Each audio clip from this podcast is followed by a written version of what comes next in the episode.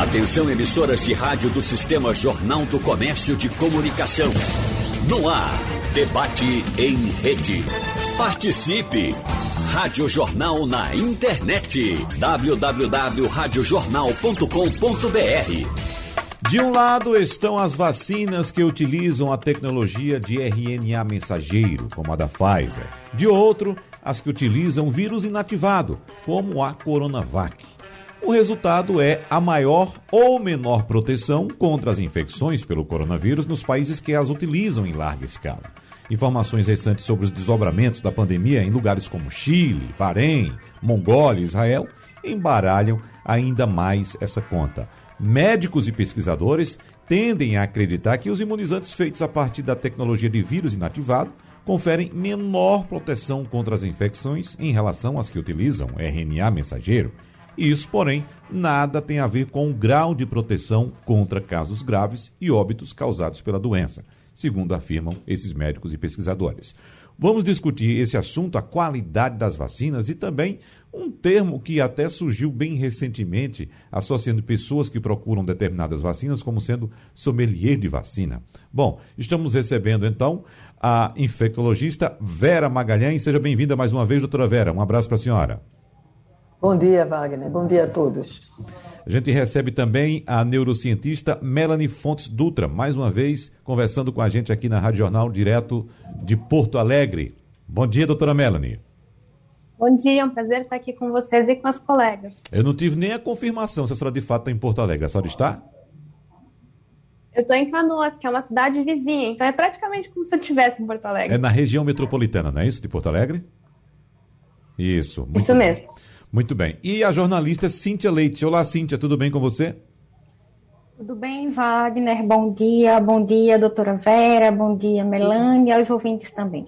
Ô, Cíntia, você sabe que eu fiz um recesso agora, teria um recesso de duas semanas, e durante o recesso eu me deparei em várias ocasiões com esse termo, sommelier de vacina. E eu fiquei pensando, será que é esse pessoal que fica na fila uh, esperando pela vacina e quando chega pergunta qual a vacina que vai ser aplicada, e se não for aquela vacina que ele quer utilizar, o que ele acredita que seja mais eficiente, essa pessoa simplesmente recusa a vacinação. É isso mesmo, Cíntia? Pois é, Wagner. Eu também estava de férias, estou uhum. retomando hoje, né? Estou voltando hoje, então estou aqui retomando aqui com vocês no programa. É, nas minhas férias eu tive a oportunidade de tomar a primeira dose da vacina. Chegou a minha faixa etária, chegou a minha vez, e a vacina que estava sendo aplicada no dia foi a Coronavac. E tomei a primeira dose da Coronavac muito feliz, vai. Uhum. Muito feliz e desejando que essa oportunidade realmente chegue para todos. E nesse dia, é, no centro de vacinação que eu fui, eu vi pessoas que estavam voltando Tomei no, primeiro, no dia 1 de julho, vi as pessoas que questionavam qual que é a vacina que está sendo aplicada. E as pessoas voltavam, desmarcavam e marcavam novamente. É, isso é muito, muito triste a gente ver num momento como esse, que nós temos uma pandemia grave, que já causou aí milhares de óbitos, é, pessoas, é, famílias que a gente vê em luto, as pessoas escolhendo vacina e vendo a vacina como uma proteção somente individual. E nós sabemos, doutora Vera e também Melanie vai explicar que isso que a gente está vendo agora, essa vacinação, a gente tem que pensar no coletivo. Todas as vacinas, como você colocou aí no começo do programa, são vacinas que são que oferecem a proteção, que são eficazes, essas aprovadas que já estão sendo aplicadas no Brasil, principalmente para casos graves e óbitos. Então, não vamos, vacina boa, eu até fiz a postagem no dia que eu tomei a minha vacina, vacina boa é vacina no braço, então, e a vacina que está disponível naquele momento não vamos escolher vacina. O importante é se vacinar. Ô, doutora Vera, Cíntia está relatando aqui a experiência dela com a vacinação com a Coronavac. E eu quero lembrar, ressaltar também, doutora Vera, que no Chile, que é o país com melhor desempenho de vacinação na América Latina, que já conta com 55% de sua população completamente imunizada, foi utilizada a vacina da farmacêutica chinesa, né? A, a Coronavac, que a gente utiliza aqui, vacina produzida aqui no Brasil em parceria com o Instituto Butantan. Houve um aumento recente de número de casos de Covid lá no Chile, acendeu um alerta no Chile, mas é bom lembrar que os Estados Unidos, que tem uma vacinação também bastante avançada, também já começou a enfrentar é, alguns pontos de aumento de infecção. Eu fico pensando aqui, doutora Vera, será que a, o avanço da vacinação não leva a um certo relaxamento daquela população que ainda não tomou a vacina e que acha que, pelo fato de, por exemplo, o Chile ter 55% da população imunizada, Estados Unidos com percentual ainda maior, será que essas pessoas não vão para a rua achando que está tudo bem porque as outras estão vacinadas e isso ocasiona um aumento das infecções, doutora Vera? Será que é por aí? Exatamente isso, Wagner. Cíntia falou tudo já. Né? Qualquer vacina ela é eficiente para diminuir drasticamente os casos graves e os óbitos. É esse o objetivo. Agora, a transmissão da doença ela é obtida a partir das medidas de proteção individual. Então, é, uso de máscara, a máscara eficiente é, é a PFF2 e a N95, principalmente para essas novas variantes, que elas são muito eficientes em transmitir, elas têm uma carga viral alta e transmitem muito mais do que a cepa original. Além disso, distanciamento social, hum, evitar aglomeração. Então, o que esses países falharam foi exatamente nisso. Eles fizeram uma vacinação ampla, mas não tão ampla o suficiente para que barrasse a circulação viral. E isso só conseguiremos quando 80% pelo menos da população estiver vacinada. Então, enquanto isso não ocorrer, quando gerar realmente, enquanto não se gera a imunidade coletiva, também chamada é, de imunidade de rebanho, temos que continuar as medidas de prevenção. A Inglaterra falhou, Estados Unidos falhou e Chile falhou em liberar, porque isso nos Estados Unidos foi uma medida até de orientação governamental, de que as pessoas poderiam abrir mão do uso de máscara em ambientes abertos. Então, foi essa questão. Então, não pode, nós não podemos. Tanto a, é, a vacinação é uma estratégia coletiva, como muito bem explicou Cíntia, como as medidas de prevenção. Não adianta, no grupo de 10 pessoas, duas usando máscara e oito, e oito não usarem. Então, essa consciência tem que existir. Ainda não estamos livres da pandemia, só estaremos quando houver uma vacinação massiva, com ampla cobertura vacinal, que estamos longe de atingir. No Brasil, apenas 14% das pessoas elegíveis para vacinação têm realmente as duas doses, ou seja, estão imunizadas. Então, as medidas de prevenção têm que ser fortalecidas e não relaxadas. Os dados mais recentes, doutora Vera, apontam 14,85% da população totalmente imunizada, ou seja, com as duas doses, ou então utilizando a vacina de dose única, que é a Janssen. Mas eu queria saber agora da doutora Melanie Fontes Dutra, porque nós temos um pouco mais de 40% da população brasileira já vacinada com a primeira dose. E a gente vem acompanhando aí, já tratamos durante o programa aqui, doutora Melanie, é, a, a, taxa de transmissão, a, a taxa RT, que é acompanhada ou divulgada pelo Imperial College de Londres, aqui no Brasil, caiu para 0,88. A gente vem acompanhando a redução do número de casos, né? tanto de, de internamentos, de internações, quanto também de, de óbitos. Uh, uh, apesar de a vacinação estar muito lenta no Brasil, como eu disse, 14,85% da população totalmente imunizada. Esses números, mesmo sendo baixos, já começam a dar um reflexo positivo, doutora Melanie? Com certeza a gente já está vendo os benefícios da vacinação. A gente vê até em faixas etárias onde essa vacinação já foi mais amplamente realizada, como na faixa de 60 anos ou mais.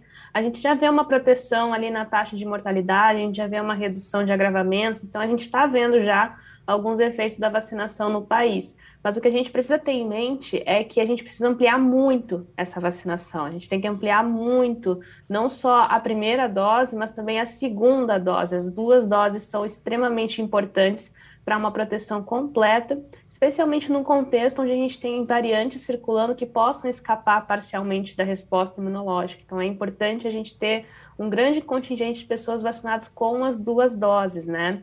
E também a gente tem que lembrar que a Delta já está circulando aqui no país Em lugares onde tem uma circulação muito grande e forte dela, a gente vê um grande crescimento de casos que não é acompanhado por um grande crescimento de óbitos. Então, já demonstrando aí que a vacina está protegendo contra agravamentos, mas esse número grande de casos nos preocupa, porque aqui no Brasil nós ainda temos muita gente suscetível, então muita gente ainda pode agravar, ter risco né, de ter um acometimento maior. Então a gente precisa, em paralelo ao acelerar a vacinação, também estimular as pessoas a seguir usando máscara, a seguir fazendo distanciamento, porque mesmo tendo esses benefícios, a pandemia ainda não acabou. Uhum.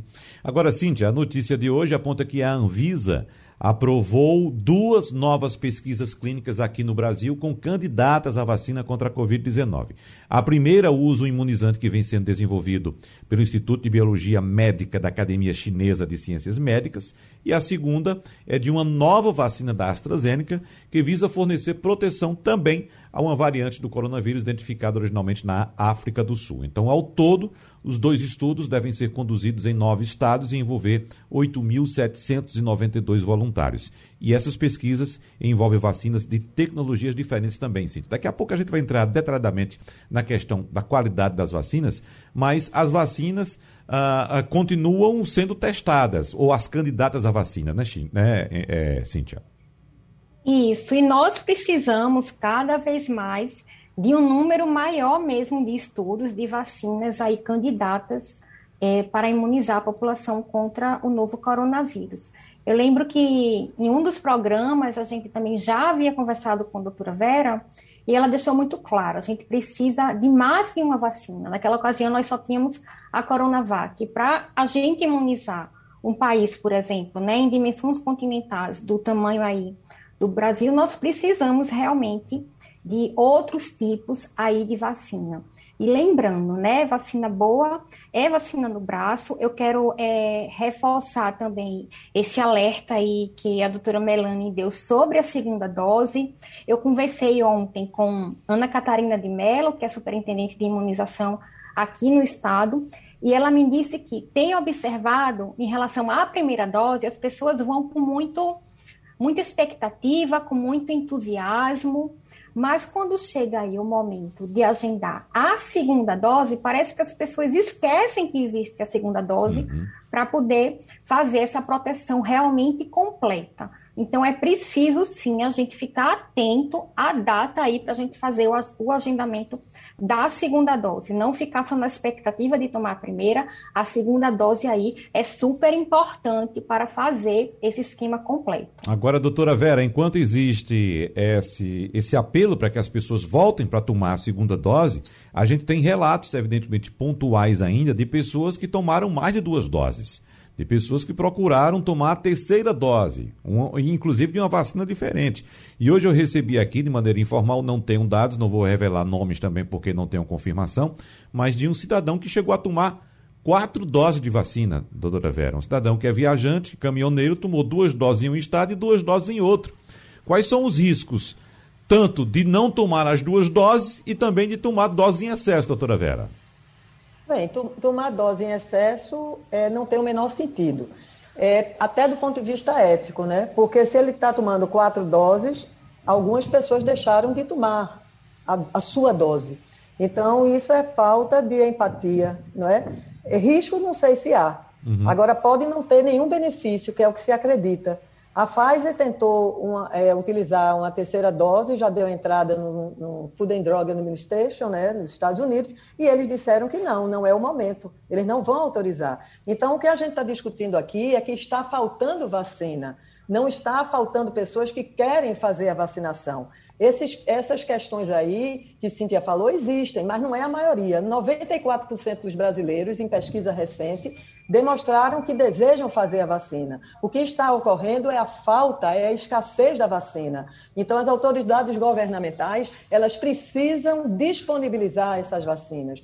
E não é só a Coronavac, são as outras vacinas, AstraZeneca, Pfizer, a vacina que for, entende? Então, precisa ampliar o portfólio de vacinas para que as pessoas possam fazer de forma mais rápida e gerar a imunidade que a gente deseja, inclusive diminuir a chance de novas variantes. Especificamente a respeito das diferenças entre as vacinas, porque nós temos, por exemplo, a Coronavac que utiliza uma técnica consolidada há anos e amplamente estudada, ao ser injetado no organismo um, um, vírus inativado, ou seja, um vírus morto. Então, é uma tecnologia que a gente utiliza há muitos anos em muitas outras vacinas. Então, eu, você que nos escuta agora, certamente já tomou vacinas com essa tecnologia para outras, outras ocasiões, para outras uh, aplicações, no caso. A AstraZeneca, a vacina da AstraZeneca, ela utiliza o chamado vetor viral. Então, o adenovírus, que é um vírus que infecta chimpanzés, é manipulado geneticamente para que seja inserido o gene da proteína spike, a proteína S, do SARS-CoV-2, e aí uh, uh, ensinar o nosso sistema imunológico a se defender. A vacina da Pfizer utiliza a tecnologia de RNA mensageiro, ou mRNA. Então, o RNA mensageiro sintético dá as instruções ao organismo para a produção de proteínas encontradas na superfície do novo coronavírus que estimulam a resposta do sistema imune. A da Janssen também utiliza a mesma tecnologia da AstraZeneca, ou seja, utiliza essa tecnologia uh, do adenovírus também, que infecta, como já disse, os chimpanzés e ele é manipulado geneticamente para ensinar o nosso sistema imunológico a se defender. Mas, doutora Vera, voltando com a senhora, a gente sabe que nesse momento a gente precisa tomar toda a vacina que estiver disponível. Que tiver disponível a gente deve utilizar. Mas em algum momento adiante, doutora Vera, depois que essa, que essa onda passar, uh, será que nós teremos uma indicação para cada caso de vacina ou vai ser assim, sempre a vacina que estiver disponível? Veja bem, é possível que no futuro quando seja necessário um reforço ou novas vacinações com as pessoas que estão nascendo, porque certamente a vacina vai ser ampliada até para criança, tá certo? Porque é, já tem teste tanto com a Coronavac como a da Pfizer, a Coronavac na China, a partir dos três anos de idade eles já estão fazendo, como a da Pfizer também. Então, ela é segura para principalmente adolescentes. Então, é, lógico que com o tempo essas vacinas vão sendo qualificadas vai havendo, inclusive, modificações, não da plataforma, mas elas vão sendo é, é, qualificadas para também agirem melhor contra as novas variantes, qualquer uma delas. Então, são plataformas, como muito bem você explicou, algumas novas, como é o caso do mRNA, que realmente pela primeira vez está sendo utilizada de forma maciça, a vacina mRNA, que é a Moderna, a Pfizer, que são vacinas excelentes. Elas geram uma maior proteção contra a infecção, tá certo? No caso da Coronavac, ela gera uma menor proteção contra a infecção. Mas, como eu falei, a eficácia e efetividade contra os casos graves e contra os óbitos, em diminuir, na verdade, é, esses eventos, elas são muito semelhantes. A da Pfizer e Moderna, elas têm um pouco mais, porque ela é de uma plataforma mais moderna, mais nova, e que realmente está sendo muito útil. Agora, é como a gente fala, nos momentos de guerra e de desafios, como é o caso da pandemia, então há um desenvolvimento tecnológico. Então, você sabe que essas vacinas elas podem ser utilizadas até contra outras doenças infecciosas, como já está se vendo, tá certo? Tanto a de mRNA como a vacina de vetor viral, ela está sendo utilizada até contra o HIV. Já existem alguns testes em animais. Então, infelizmente, o ser humano, a maior motivação é exatamente quando está em guerra ou quando está diante já de uma tragédia como essa que estamos vivenciando para estimular realmente o desenvolvimento não é de novas tecnologias e vacinas. Uhum. Agora, doutora Melanie, nós tivemos é, a divulgação da, do índice de eficácia dessas vacinas à medida que elas foram sendo aprovadas. A Coronavac, por exemplo, apontou uma, uma eficácia global que, na ocasião, apontava algo em torno de 52%. Depois, nos casos que requerem assistência médica, essa eficácia, segundo os estudos, foi apontada em 83,7% e até 100% dos casos de aplicação. Isso da Coronavac. Aí vamos para a AstraZeneca, que aponta 76% após a, a, primeira dose e 81% após a segunda. A Pfizer, 95% após a segunda dose. Uh, essa divulgação desses índices, no entendimento da senhora doutora Melanie, foi o que provocou essa procura por determinado tipo de vacina ou não? Bem, eu acho que é importante, sempre que a gente fala sobre vacina, sempre que a gente vai falar sobre eficácia, sobre efetividade, a gente também trazer para a população o que, que esses índices significam, né? E principalmente o que eles não significam também. Muita gente acaba pegando um valor de eficácia, por exemplo, a da Pfizer, e vai comparar com a Coronavac, sugerindo que é uma vacina melhor do que a Coronavac. Só que eu sempre falo para as pessoas que para a gente comparar duas vacinas diferentes, a gente tem que estudar na mesma população ao mesmo tempo. E isso foi feito no Reino Unido, por exemplo, para a Pfizer e para a AstraZeneca. Elas têm eficácias diferentes, como tu mesmo relatou agora, mas os benefícios são similares. As duas geram uma proteção muito forte contra agravamentos, ajudam também na proteção até mesmo da transmissão em algum nível, ainda que precise ser melhor estudado. Então a gente vê que mesmo elas tendo valores diferentes, elas têm benefícios similares, porque o principal efeito da vacinação, também a nível individual, que é muito importante, é o efeito coletivo, né? Se a gente tem uma população amplamente imunizada, a gente vai ter uma população que vai estar mais protegida, independente dos imunizantes que cada um recebeu, né? E uma população mais protegida é aquilo que nós queremos, né? Porque a gente vai estar protegendo não somente as pessoas imunizadas, mas também os suscetíveis que ainda estão nessa população, que não receberam as vacinas por não pertencerem ao grupo indicado, por exemplo. Então é importante as pessoas terem em mente isso, que esses valores eles são muito norteadores para a gente entender quanto da população precisamos imunizar, quanto a vacina está ajudando a prevenir tais e tais parâmetros, mas usá-los para comparar uma vacina com a outra não faz sentido, porque são valores de estudos diferentes. Se eu quiser realmente fazer uma comparação de imunizantes, eu preciso estudá-los na mesma população ao mesmo tempo. Então, isso é importante deixar claro, né? E os estudos que se proporam a fazer isso, que estão fazendo isso com essa análise de efetividade, estão mostrando que os benefícios são muito similares, são muito convergentes, né? Uhum, é. E Cíntia, os estudos vão continuam apesar da aprovação e da aplicação das vacinas e evidentemente surgem informações sobre reações. Nós tivemos hoje aqui na primeira página, Cíntia, informação um, de, um, um depoimento de uma senhora contando uma reação que ela teve, a vacina que ela tomou acredito que foi a vacina uh, da, da Pfizer, teve uma reação muito forte. Eu queria até que você relatasse também se você teve alguma reação com a vacina que você tomou. Mas chegou informação também, Cíntia, uh, da FDA, que é a agência reguladora dos Estados Unidos, que deve anunciar um novo alerta sobre a vacina da Janssen contra a Covid. De acordo com o jornal The Washington Post, o órgão encontrou uma possível relação entre a aplicação do imunizante da Johnson Johnson e a síndrome de Guillain-Barré. Então, nós tivemos com a AstraZeneca na Europa relatos de casos de é, trombose, não é isso? Não tivemos ainda no Brasil algo uh, substancial. Não, não, me recordo, Cíntia, se teve algum caso relativo de trombose em, em, é, em relação à vacina da AstraZeneca. Mas são esses esses uh, alertas pontuais que ocorrem e que a ciência corre atrás para saber se tem de fato alguma relação muito, muito forte com aquele imunizante que está sendo aplicado, Cíntia.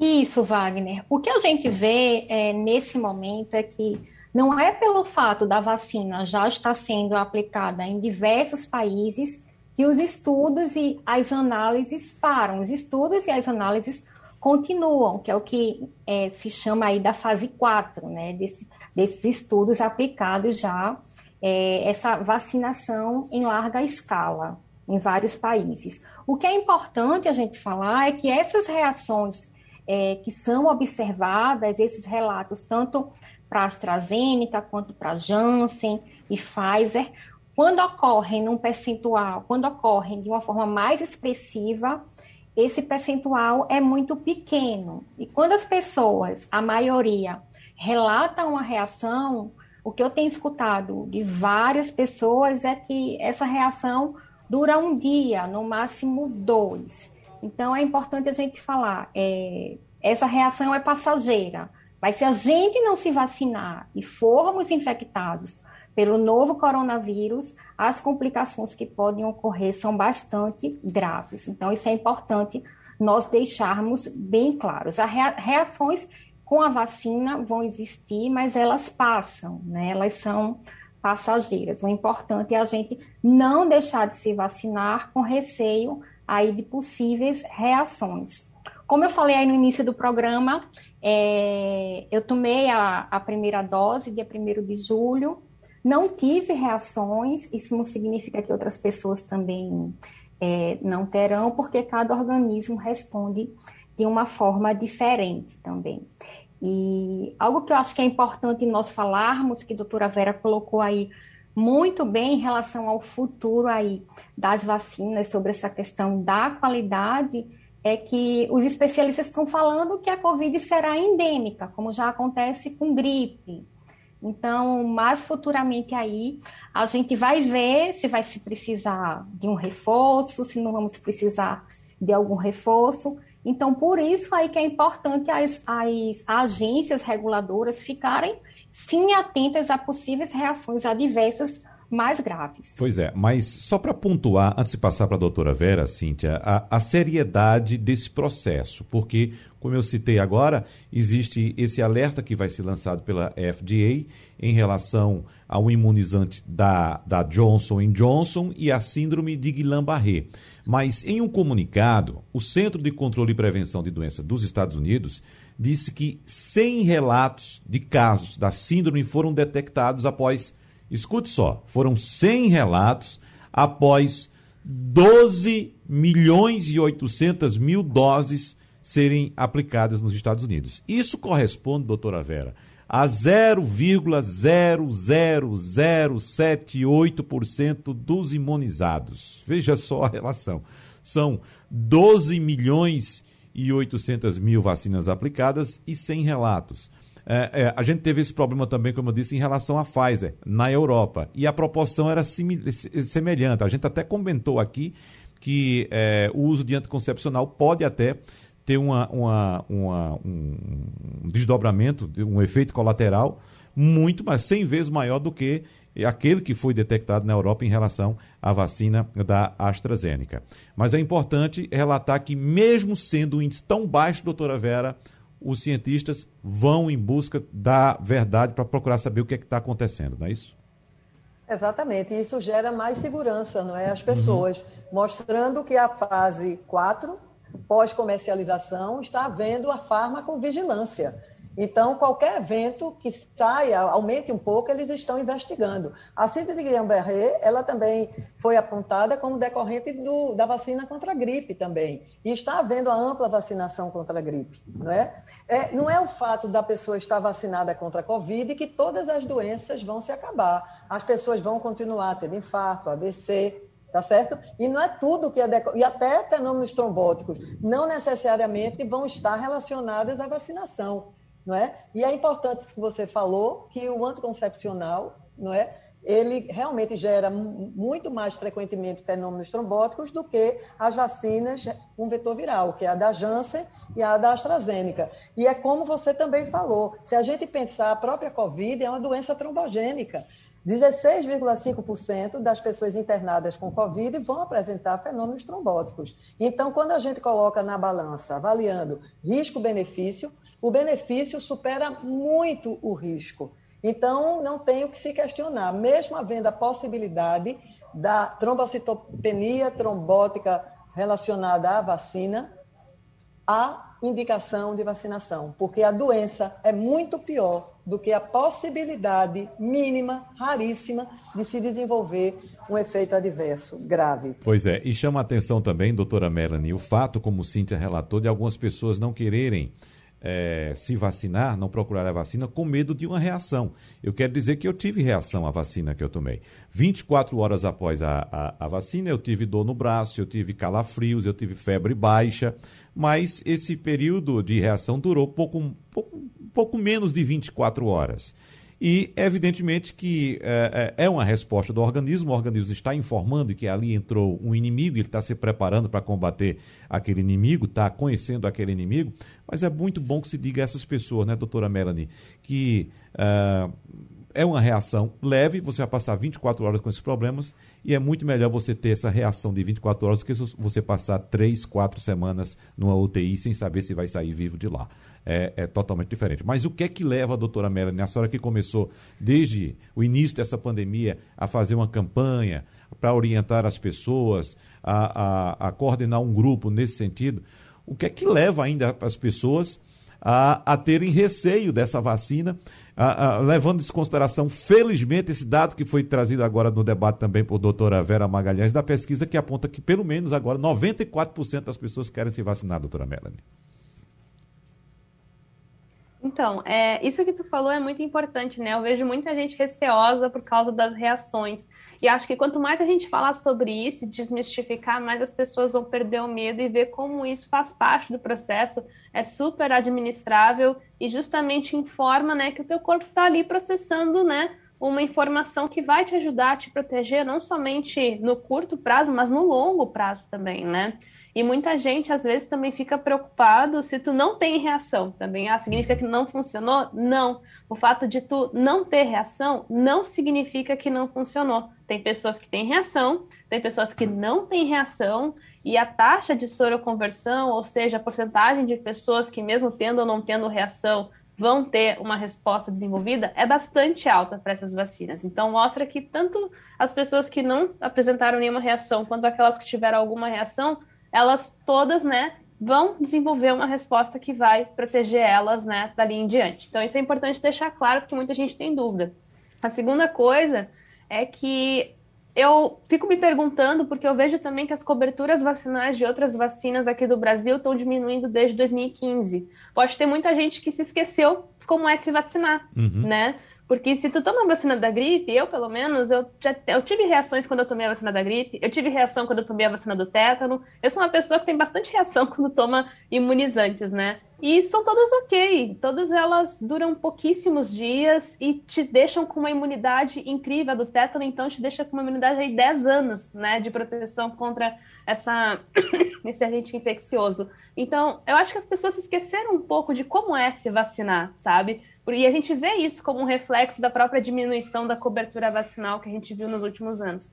Então, eu sempre acho que a melhor forma de combater a desinformação é com a informação e que as coisas não devem ser temidas, elas têm que ser entendidas, né? Como já diria Marie Curie. Então, é importante a gente falar abertamente sobre quais são as reações, quanto tempo elas duram. Ah, se durou mais de um dia normal, é normal, elas podem durar até mais ou menos três dias, né? Eu tive dor no braço depois da vacina da AstraZeneca por sete dias e era completamente normal também. Então é importante a gente ir falando, né, para deixar isso natural, para que as pessoas entendam que faz parte e que é uma troca muito barata, se a gente for para pensar. É aqueles diazinhos ali que tu vai ter uma indisposição que é super uh, controlável com uma dipirona, um paracetamol, se for necessário, e o que tu ganha é um benefício imenso a longo prazo em múltiplos aspectos, né? Uma proteção contra doença grave, uma proteção contra infecção, e tu também vai estar tá aí participando, né, dessa luta para a saída da pandemia junto da cobertura vacinal. Vamos trazer uma informação inicialmente aqui também de que no esteio do tempo recorde de várias vacinas para a Covid-19, surgiu também um impulso que faltava para a criação do imunizante, veja só, contra o HIV. Então, 40 anos depois do início da pandemia de AIDS, o mundo parece estar perto, enfim, de ter um produto eficaz na prevenção dessa infecção. Um estudo com mais de 6 mil pessoas já está sendo conduzido em vários países da África, da Europa, América do Norte e América Latina, inclusive no Brasil. E para os especialistas, esse é o mais promissor em quatro décadas. E pelo que se tem de informações até agora, esse estudo está levando em consideração técnicas e tecnologias utilizadas na produção das vacinas contra a Covid, para combater também agora o HIV. Mas, Cíntia, essa ainda é uma expectativa, depois de quatro décadas, né, que surja de fato uma proteção contra o HIV. Mas o que a gente estava comentando no bloco anterior, Cíntia, no caso, uma preocupação trazida pela doutora Melanie, é de que parece que as pessoas esqueceram que ainda temos uh, sarampo, que ainda temos uh, outras doenças, como, por exemplo, uh, uma doença que inclusive foi erradicada, Cíntia, do Brasil, Óleo. e que voltou a poliomielite, exatamente, o nome tinha, tinha me fugido da memória aqui, mas que a gente tratou aqui, né, com grande assombro, porque o Brasil conseguiu erradicar a polio. De repente a polio reaparece, né? O sarampo também, de repente reaparecendo. Pois bem, Cintia, essa cobertura vacinal que você tratou tantas vezes aqui, o que é te preocupa ainda? Wagner, a gente tem um exemplo bem atual, que é a questão da vacinação contra a gripe. Só em Pernambuco, se nós formos olhar hoje, só tem 47% do público prioritário é, vacinado contra a gripe nessa campanha aqui atual. Então, a gente vê que não é só nesse momento a gente não precisa só se vacinar contra a Covid, a gente precisa é, procurar vacina, se vacinar contra a Covid, mas também é, procurar vacinação, tomar vacinação contra outras doenças. Gripe é uma delas. A campanha continua, Pernambuco ainda continua só vacinando esse grupo prioritário, porque a cobertura está muito baixa, está em 47%, o ideal é 90%. E se a gente for ver também tríplice viral, você mencionou aí sarampo, a tríplice protege para sarampo, cachumba rubéola. Se a gente for olhar tríplice, até há um mês, quando eu olhei, também estava uma cobertura muito baixa. E antes da pandemia de Covid começar, lembra aí que a gente já vinha falando dessas coberturas baixas para tríplice viral. Então é muito importante aí é, cada um olhar o seu cartão de vacina, é vacina dada, é vacina comprovada. Então, vamos olhar e tentar aí colocar em dia essa imunização. Uhum. Agora, doutora Vera, se as pessoas têm dúvidas em relação a uma vacina, imagine a várias, né? Então surge, evidentemente, os questionamentos tipo, eu preciso tomar da Covid, mas também tem a da gripe, né? Às vezes pode surgir uma tríplice viral, como citou também Cíntia. Qual o intervalo seguro, adequado para que as pessoas sejam imunizadas com vários tipos de vacina? O que se recomenda em relação da gripe é 15 dias. Em relação à MMR, que é a tríplice viral, há autores que recomendam um pouco mais de tempo, um mês. Mas o importante é tomar as vacinas. Agora, o que eu acho é que falta campanha governamental. Tá uhum. certo? Com certeza. Não é só uma atitude individual. Não é lógico que as pessoas que estão conscientes elas vão se vacinar, veio o cartão de vacinação, mas a necessidade e eu sinto muita falta de campanhas de vacinação eficientes, onde se fale realmente de forma coerente, porque o que está ocorrendo hoje no Brasil é que existe assim pessoas muito importantes do governo que falam contra as vacinas. E isso influencia muito, porque são pessoas que têm influência sobre muitas pessoas. Então a gente primeiro tem que alinhar esse discurso a questão da vacina é inequívoca, da vacinação é inequívoca, é um dos grandes avanços em doenças infecciosas e na medicina em geral. Não se consegue deter pandemia, não se consegue deter epidemia sem uso da vacina. E nós dispomos de diversas vacinas para diversas doenças. Então, não há porquê. Inclusive, nós temos um Programa Nacional de Imunização, que é um, um programa extremamente exitoso, é um programa que é elogiado no mundo, e era pelo menos, agora não é mais, porque realmente ele não está cumprindo com seu papel, mas vamos esperar que retome isso. Não é que as pessoas tenham a consciência que é fundamental a vacinação e que os governos assumam a sua função de fazer as campanhas necessárias para que a população tenha acesso às vacinas também. É, doutora Melanie, existe uma campanha do governo aí, das autoridades sanitárias do Rio Grande do Sul, em relação à vacinação contra a Covid? Porque o que a gente observa daqui, doutora Melanie, é que o Rio Grande do Sul está entre os, os estados que mais a, aplicam a vacina contra a Covid. Acho que só fica, só fica atrás do Mato Grosso do Sul, não é isso? Isso mesmo, né? Teve vários momentos em que a gente acabou ficando no primeiro lugar, mas agora acho que a gente está figurando entre os dois primeiros. Uhum. Realmente aqui a vacinação tem sido bastante ampliada comparado a outros lugares do país.